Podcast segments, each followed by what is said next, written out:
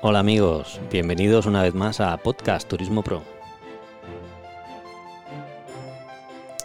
Es el podcast de los profesionales del turismo y de la hostelería. En este episodio vamos a disfrutar de nuestro trabajo, del mundo, de los éxitos de otras, de las ilusiones y de los proyectos.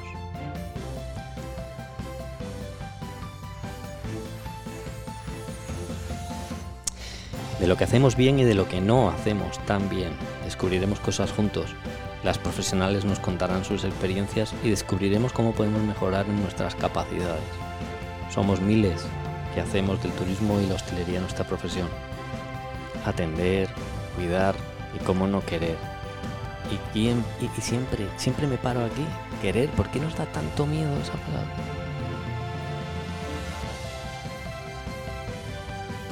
Mira, hay una cosa que, que, yo creo que es muy importante y es que cuando estás tratando con alguien lo tienes que tratar con respeto y con cariño, porque el cariño al final es fundamental.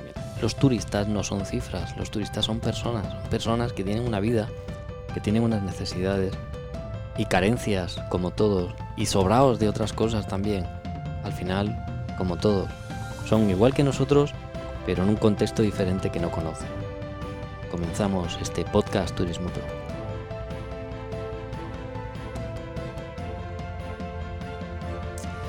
Yo soy Alejandro Barredo y en este caso tengo a Pilar eh, Contreras de Vera, que ella es una profesional eh, experta en la formación de equipos, en la intervención en organizaciones, en la implementación de esas cosas que se le meten a la gente en la cabeza, porque siempre hablamos de software, hablamos de, cámaras frigoríficas, hablamos de camas, hablamos de reformas, hablamos de... ¿Y la cabeza?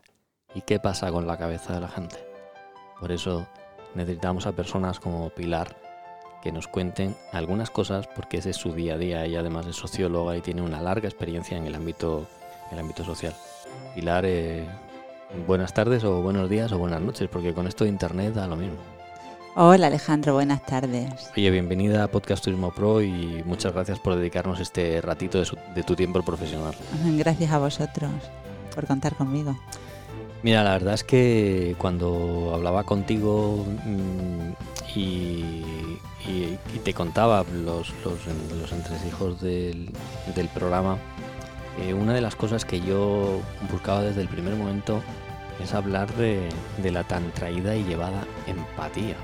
Que está regularmente en boca de todo el mundo. Que hay un problema con alguien, tienes que ser empático. Que tu mujer no sé qué, tienes que ser empático. Que tu marido te hace no sé cuánto, tienes que ser empático. Que tu hijo no sé cuánto, tienes que ser empático. Que llegas tarde y te cierran la puerta del autobús en la cara, tienes que ser empático. Pilar, ayúdame con la empatía porque yo creo que no es el salva el, lo que salva lo que salvaguarda todo lo que sucede. ¿Qué es la empatía? ¿Qué es la empatía? Siempre nos dicen que la empatía es ponernos en la piel del otro, ¿no? ponernos los zapatos de la otra persona, pero es la empatía creo que es algo tan emocional que no lo podemos gestionar así literalmente. No podemos ponernos continuamente en el pellejo de otra persona. Creo que equivocamos y confundimos el término de empatía con simpatía. Que tenemos que ser más simpáticos y tenemos que querer, como tú decías, ¿no? Tengo que querer y hacer el esfuerzo de ser más simpática. Es imposible empatizar con todo el mundo. La empatía creo que está sobrevalorada. Nos dicen que hay que ser empático para todo. Yo no, no lo creo. No creo porque la empatía es un concepto emocional. Eh, se es empático o no se es empático dependiendo de con quién. Ahí no podemos empatizar con cualquier persona que tiene intereses contrarios a los nuestros o que pensamos que tiene valores diferentes o que nos está haciendo daño en un momento determinado. Creo que sí que hay que ser simpático con cualquier persona en una relación, como decís vosotros, un turismo pro, cuidar, simpatizar, querer interesarnos por la otra persona. Pero eso no significa ser empático. Ser empático va mucho más allá, va a una corriente emocional profunda que te hace sentir lo mismo que siente la otra persona, con lo cual tampoco es bueno. No es bueno, empatizamos con personas de nuestro entorno cercano y personas a las que queremos, pero queremos porque tenemos un vínculo de algún tipo, emocional, afectivo, familiar, sentimental o, o de cualquier de cualquier tipo, ¿no? Sin embargo, simpatizar sí podemos simpatizar con todo el mundo, con la persona que lo está pasando mal, con la persona que tiene un problema, incluso con una persona que tiene intereses contrarios a los nuestros. Podemos llegar, ser simpáticos, intentar acercar posturas, pero no dejarnos invadir por esa corriente emocional que pueda tener la otra persona, que habríamos locos. Y de hecho creo que estamos un poco ya, un poco descentrados, ¿no? Claro, porque cuando uno está trabajando, al final no deja de estar, no, deja de estar relacionándose con el resto de las personas y como bien decimos, ah, cuando tenemos a un cliente delante, sobre todo en este ámbito turístico, puede perfectamente ser de otra cultura.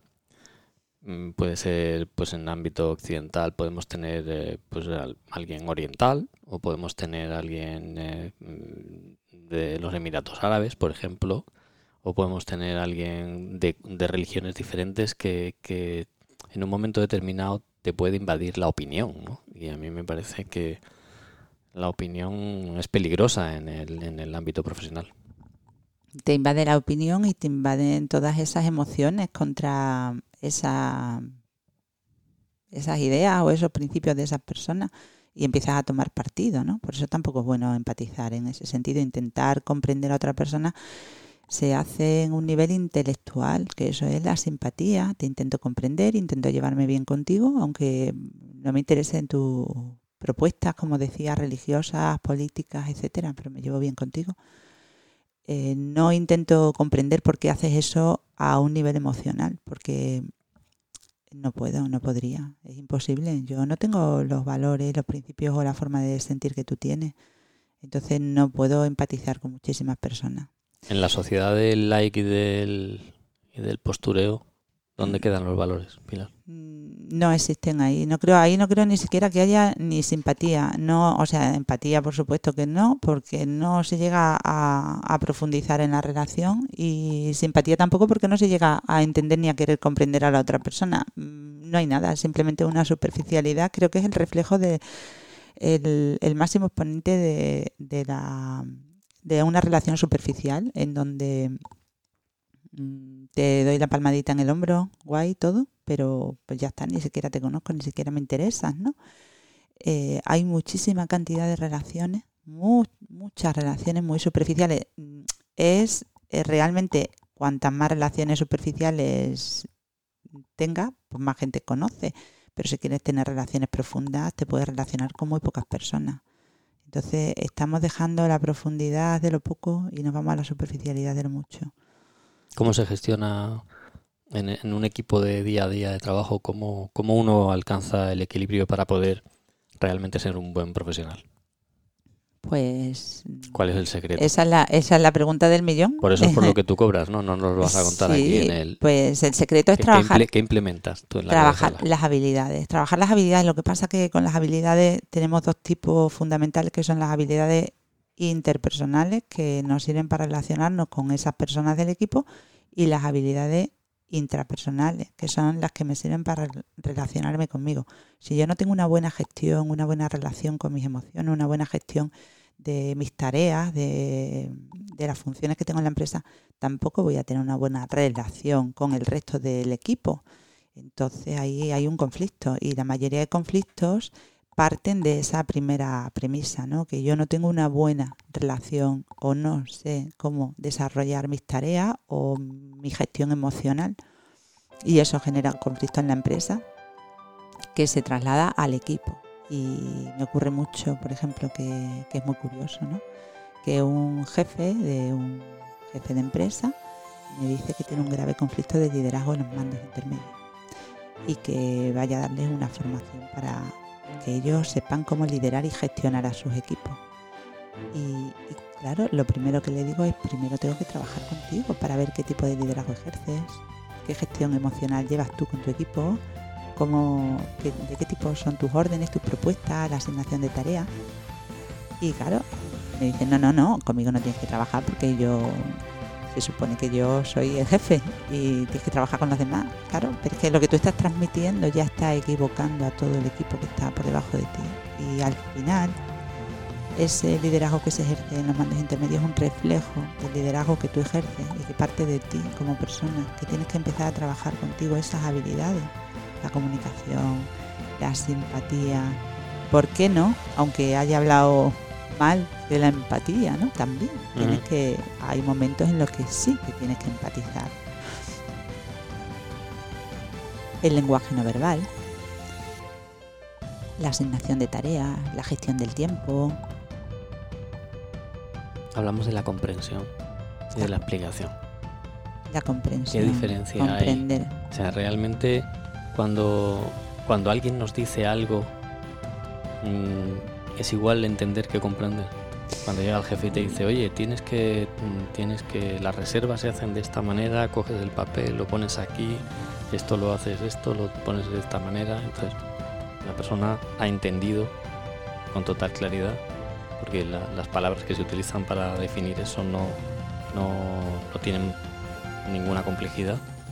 Pero realmente esa persona ha comprendido el sentido de que esté aquí, de que esté allí, de que, te- de que esté ese flujo. O sea, realmente Te refieres a que interiorice todo ese tipo de órdenes y al final sepa que cómo gestionarlo, ¿no? Claro, Incluso- ¿Por qué? ¿Por qué? O sea, porque cuando tú me hablabas ahora de que el, de que el, el jefe cómo da las órdenes o cómo las dicta o cómo pongamos en el caso de que el jefe realmente dicta las órdenes correctamente.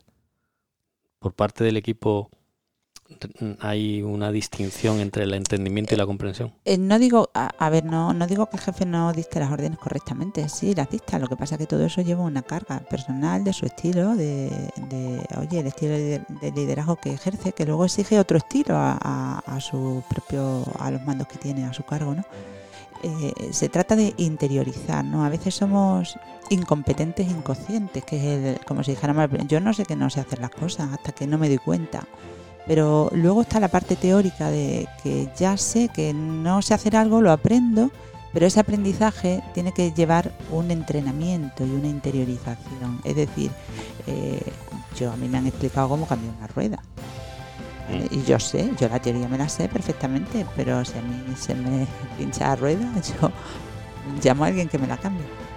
Porque la teoría me la sé, pero la práctica no. Y además se entiende, ¿no? eso- Esto es un tornillo, ¿sabes? Que es un tornillo. Claro, Esto eso es como, como cuando la gente está viendo el fútbol, ¿no? Que te dice, eso lo estás haciendo mal, lo otro no sé qué, tienes que hacer tal. Hazlo tú.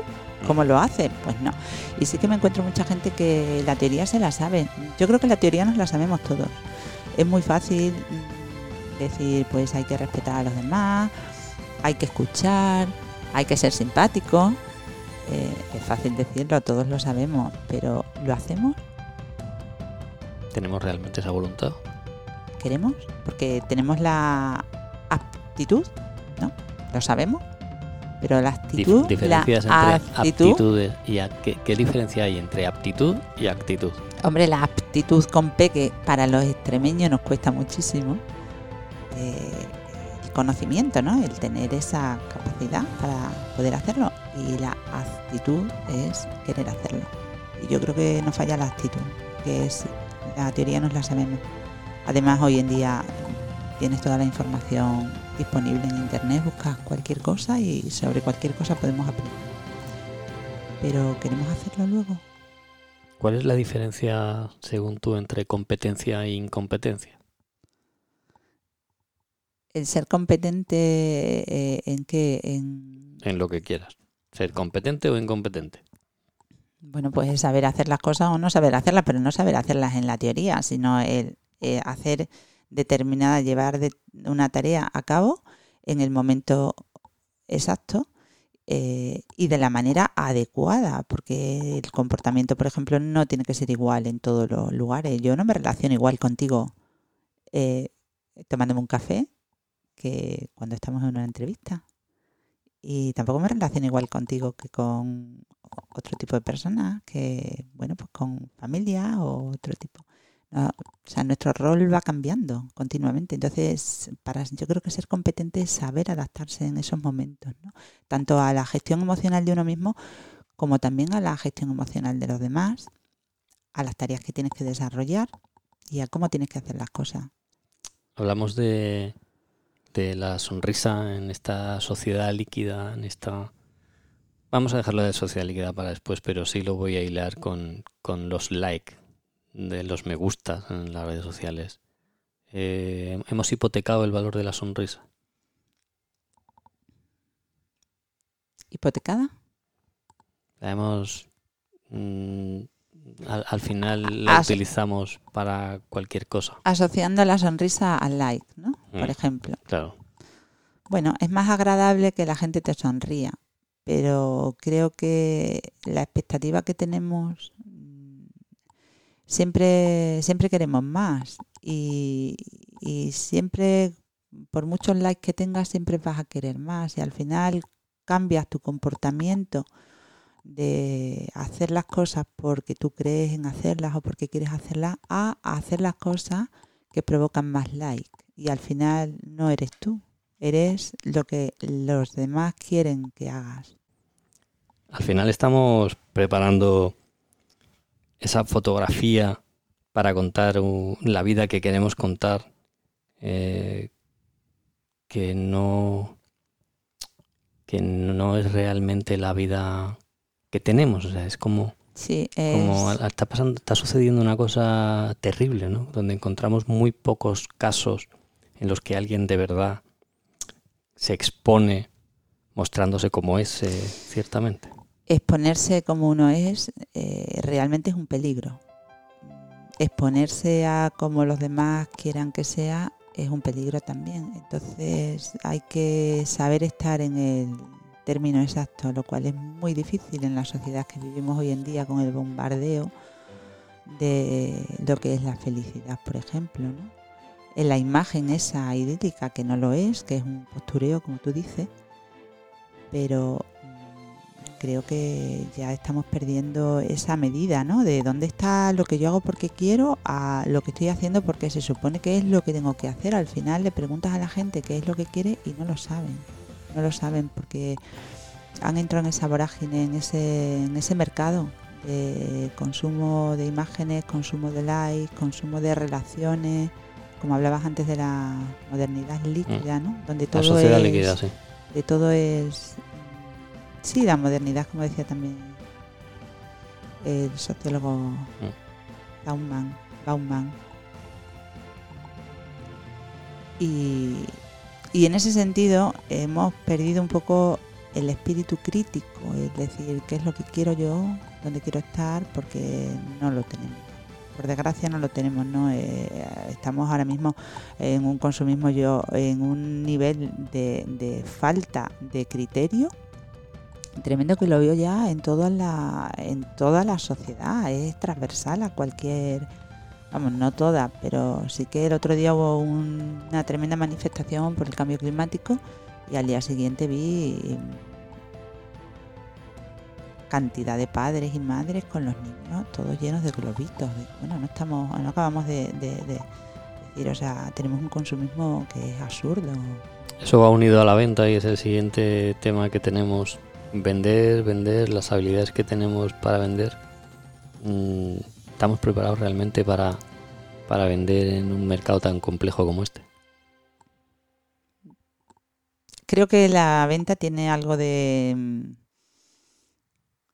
eh, habilidad innata en una persona que tiene esa simpatía, porque realmente, si te das cuenta, un vendedor no, no empatiza con el que le quiere vender, es simpatiza, es simpatiza. simpático, sabe argumentar, sabe utilizar el lenguaje no verbal, sabe utilizar los recursos inconscientes de la otra persona para tirar de aquello que, que le motiva y, y vende. Entonces esa habilidad se puede aprender también. Y creo que es muy importante porque vender realmente no, no tenemos que tener la idea de vender es que te voy a vender un producto a la fuerza. Vender estamos vendiendo continuamente, ¿no? Nos vendemos pues, con nuestras relaciones sociales, nos vendemos con los servicios que prestamos, vendemos la imagen. Sí, además hay una cosa muy importante que voy a, que voy a conectar ahora con ello. Perdona que te haya cortado así. El cliente interno. Cómo uno tiene que ser una oferta dentro de su propia organización. Cómo uno realmente, porque claro, al final siempre nos cuentan pues que le vendemos al de fuera, ¿no? Pero no, tú también tienes que venderle al de dentro. Supuesto. También le tienes que. Entonces, eh, eh, por eso esa separación, entiendo yo, entre el cliente externo y el cliente interno. Y qué oferta somos para, para la calle, para el que nos paga, que es el cliente final, a quien nuestra empresa le presta el servicio. Estamos hablando de turismo, pues son empresas de servicios principalmente. Eh, y, cómo somos nosotros la oferta más adecuada para ese, para ese empresario, para esa organización, para esa casa rural, para ese museo, para ese... Cómo, cómo realmente somos esa persona clave en el equipo que puede eh, conseguir ese, ese liderazgo común. Eso es casi creérselo, creérnoslo es fundamental y, ahí sí que hay una gran disonancia entre cuando tú me quieres vender algo a mí, aunque sea eso, tu casa rural, tu apartamento, y no crees en lo que me estás vendiendo, porque no crees que tenga la suficiente calidad o que te, tenga el suficiente servicio que yo estoy pidiendo, ¿sabes?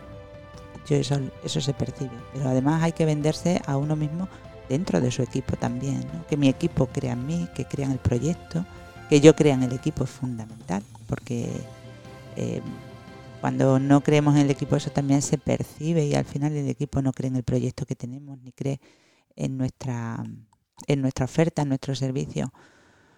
Por eso hablábamos antes de lo importante que es cuestionarse y, esa autenticidad, ¿no? Decir dónde estoy, qué quiero, a quién se lo ofrezco. Hay que tener una coherencia en la venta, una coherencia en, en el trabajo. ¿Buscamos en el equipo refugio para que hagan lo que nosotros no somos capaces de hacer?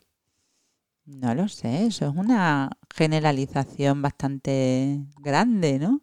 Bueno, yo es una pregunta. Ah, no, no me lo plantea decir, hombre, por supuesto, el equipo se complementa. Habrá personas del equipo que tengan unas habilidades determinadas que otras personas no tienen. Pero creo que precisamente por ser un trabajo de equipo, todas esas habilidades se ponen en conjunto para un proyecto, un objetivo común que al final es hacia donde tiene que mirar el equipo. ¿no? Todos los miembros del equipo, por lo que dices, deduzco que tienen que tener una habilidad, sino en el momento en el que hay uno de los miembros del equipo que no tiene su habilidad, que no cumple con su compromiso. Los equipos no son piezas de ajedrez que, bueno, que no se puedan mover y que estén ahí quietas, los equipos se van moviendo y, es interesante que las habilidades se van desarrollando, van cambiando, se va delegando. Eh, el aprendizaje debe ser continuo y, también yo creo que es responsabilidad de cada uno de nosotros ver en qué habilidades somos más competentes, qué habilidades tenemos que entrenar y cuáles podemos complementar. No sería horrible siempre haciendo lo mismo, siempre lo mismo, ¿no? Sin evolucionar, sin cambiar, sin aprender, sin hacer diferentes tareas, nuevos retos, nuevos proyectos. Yo creo en el cambio y creo que el cambio es continuo y diario y que eso es lo que hace un equipo potente. ¿El desarrollo de las habilidades eh, depende de la empresa o depende de uno mismo? ¿Cuál es tu opinión? Pues depende de todo. Eh, creo que hay que motivar al equipo a que desarrolle esas habilidades, pero el equipo también tiene que querer. De hecho, los equipos van cambiando, ¿no? Hasta que se ajustan, se reajustan. Hay épocas en las que funcionan muy bien. Las personas también cambiamos. Tenemos diferentes motivaciones en diferentes etapas de la vida y, yo creo que el cambio ahí es interesante y es muy bueno que podamos adaptarnos a diferentes situaciones y creo que es responsabilidad de todos. Pero las personas deberíamos de estar entrenadas para adaptarnos al cambio y al cambio continuo continuo. El cambio es algo que quizás lo vemos como temible, pero si nos damos cuenta nuestra vida está cambiando continuamente. Eh, cada día es diferente. Cada persona cambia por las experiencias que tiene, por los aprendizajes, por la etapa de la vida, por las circunstancias internas, externas, el ambiente. Y, eso lo deberíamos de asumir como un valor, algo positivo que podemos ofrecernos ese cambio. ¿Dónde, dónde puedo mejorar? Dónde puedo ayudar a mejorar a los demás. De hecho, se habla del liderazgo transformacional, que quizás sea el liderazgo más competente hoy en día, porque es el jefe, el líder o la persona que ayuda a los demás a cambiar y a mejorar y a sacar todo. Realmente creo que las personas tenemos una, un potencial increíble, pero no lo entrenamos. No creemos en él. Mm, me parece que sí. Vamos, me, parece que, efectivamente no, se entrena y no, se cree porque uno cuando, cuando va van pasando los invitados ¿no? por, el, por el programa y te vas dando cuenta que al final hay muchas conexiones en, lo que dicen todos, ¿no? Al final todos dicen lo mismo pero desde un punto de vista diferente. Cuando se habla de la calidad, se habla de, de, que tú no puedes engañar al cliente, de que al cliente lo tienes que cuidar, lo tienes que no sé cuánto, desde el punto de vista de la calidad del, del producto. Cuando hablas de, de cualquier otro tema, al final siempre lo que está en el centro es la, la interacción de las personas. Las redes sociales lo que buscan es que tú te comportes de una forma determinada. Eh, decía el, el, el, fundador de Netflix, decía, eh, mi mayor competidor es el sueño. Porque si, si te duermes no estás consumiendo su, su, su cine, ¿no? Eh, las redes sociales hacen lo que sea porque, porque tú estés ahí dándole al like y, y, y, y, y haces lo, lo que... Mm, o sea, en ese, en ese momento ¿no? en, el que, en el que todo está tan, tan revuelto, eh, hay conciencia y consciencia de que nosotros tenemos que poner algo de nuestra parte para que este tsunami no nos lleve por delante. Ay, no lo sé, porque yo cuando pongo la radio, por ejemplo, ¿no? Y escucho las conversaciones, todo el mundo está al día de todo.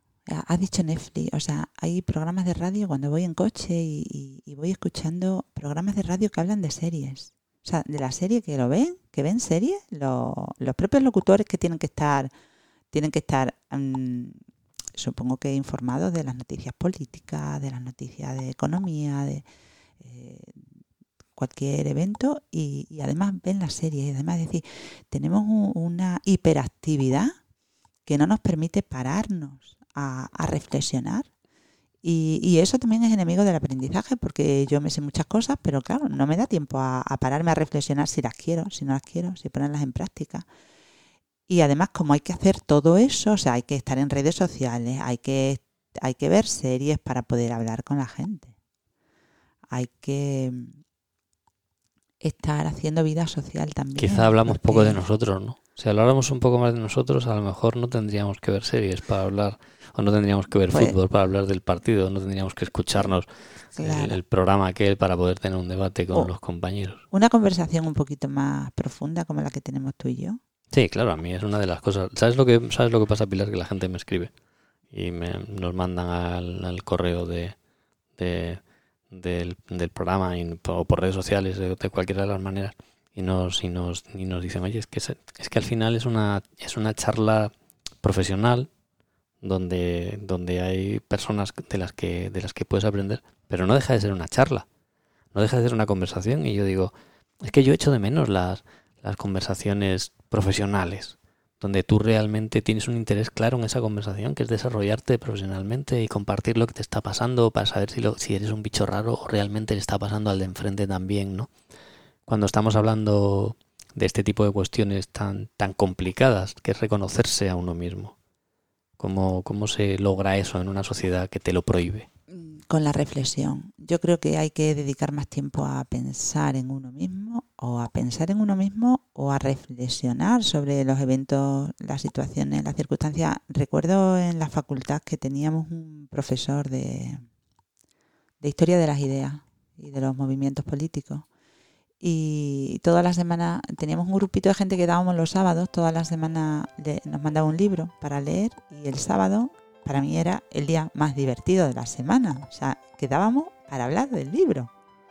Pero para hablar del libro, el análisis de las, éramos seis o siete personas, el análisis de cada uno de nosotros, eso me aportó una riqueza impresionante porque eh, yo había leído el libro desde una perspectiva, desde un ángulo que viene ya condicionado por mis experiencias, por mis conocimientos, mi cultura, las cosas, bueno, quién soy yo, ¿no? Y claro, cada persona eh, hablaba del libro de una manera totalmente diferente.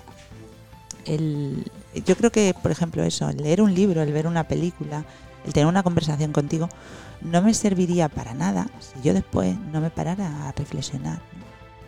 Como bueno, pues a reflexionar sobre qué he aprendido o qué, qué, qué, me, qué me importa, qué me ha gustado, qué no me ha gustado, qué haría yo diferente, eh, qué pensamiento tengo distinto. Creo que eso es lo más importante de todo. Para mí es lo más satisfactorio y eso, por ejemplo, es lo que no te permite hacer la, las redes sociales. Veo que soltamos muchas cosas sin pararnos a reflexionar y se dicen muchas banalidades yo lo comparo esto con, con, esas personas que viajan y que traen cosas. Pero no se traen nada a ellos.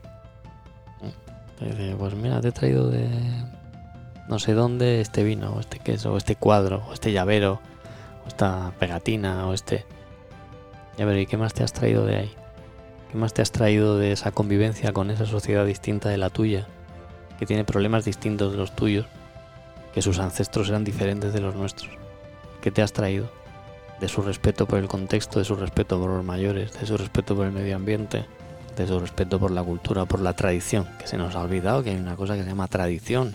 Y ahora parece que lo que, que lo que hemos publicado la semana pasada es viejísimo. ¿Y qué me has traído de tu último viaje, Alejandro? ¿Qué es lo que se pregunta, no? Claro. Sí, eh, ¿Qué me has traído? ¿Qué me has traído? ¿Qué me vas a traer, no?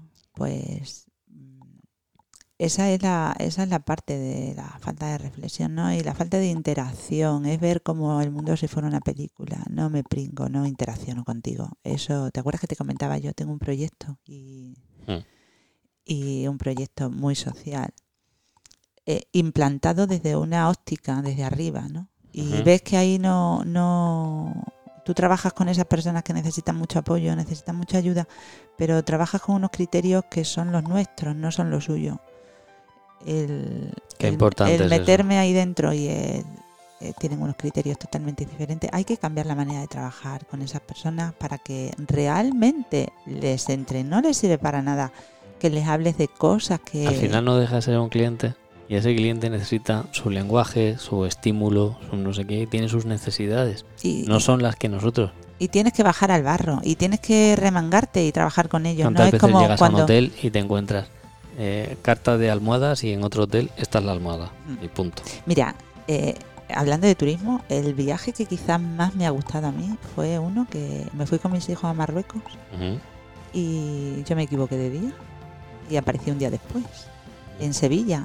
Para, salíamos de Sevilla con un grupo y ¿qué hicimos? Pues nada, cogimos, nos fuimos a buscar a la gente que estaba ya a los cinco días llegamos, ¿no? Fuimos cogiendo autobuses, eh, trenes, durmiendo por el camino, conocimos muchísima gente, lo pasamos fenomenal y fue la parte del viaje más bonita. Luego ya cuando nos juntamos con el grupo, pues sí fue bonita, vimos muchas cosas y pero la cantidad de gente que conocimos, la cantidad de gente que nos ayudó cuando estábamos perdidos, eh, eh, increíble, vimos cómo vive la gente, comimos con ellos. Hacer del problema una oportunidad. Bueno, fue fantástico, ¿eh? Y de hecho, de hecho a mis hijos les gustó tanto que luego mi, uno de ellos hizo un máster en cultura árabe y, ha seguido aprendiendo el, idioma, eh, conociendo los países, las situaciones. Y claro, ves cómo tu imagen del mundo cambia. Esa imagen que no tenemos porque la imagen que nos ofrecen en las redes sociales, en la televisión, en los viajes paquetizados que están muy bien porque es una oportunidad para salir y pero no no llegamos a esa profundidad. Me acuerdo siempre del libro de Ébano del periodista recomendable al máximo viajó por toda África. Y, y viajaba mezclado con las personas viviendo con ellos y conviviendo con ellos y de una riqueza impresionante ese libro cómo se llama el escritor Lo pondremos en los enlaces La, del programa. la memoria falla, ¿eh? Lo pondremos en los enlaces La del memoria programa. falla. Ya tengo dos enlaces para poner en los enlaces del programa. Eh, Pues muy recomendable. Eso es lo que yo creo porque que te da una imagen. eso es lo que yo creo que es el, el- el- el viaje, el turismo. Yo a mí me parece que hacer unas fotos maravillosas está muy bien, pero no no es eh, no no. Yo creo que cuando uno viaja y es mi es mi opinión, quiero decir que no no entiendo que que siempre tenga que ser así, pero viaja por algo, ¿no? Los hay porque viajan para huir y los hay porque viajan para traerse cosas. Traerse cosas ellos, quiero decir, no para ir a comprar. Sí, yo creo que todos hemos viajado para huir y es un viaje que te genera más insatisfacción de la que de la que te provoca la, la causa de la huida, ¿no? Ese viaje para huir, para no estar, también hemos, yo creo que hemos viajado hoy en día ya lo suficiente para, hemos viajado para aprender, que esos viajes son maravillosos y se quedan siempre en el recuerdo. Hemos viajado para huir, como te decía, que son tristes, pero es, ver- es cierto. Hemos viajado para consumir y conocer, porque todo el mundo va y cómo no voy a conocer, por favor. la Torre Eiffel. Es decir, Mm. eh, no puedo vivir así. O sea, viajamos también por ese reto de, oye, tienes que conocer, tienes que ver.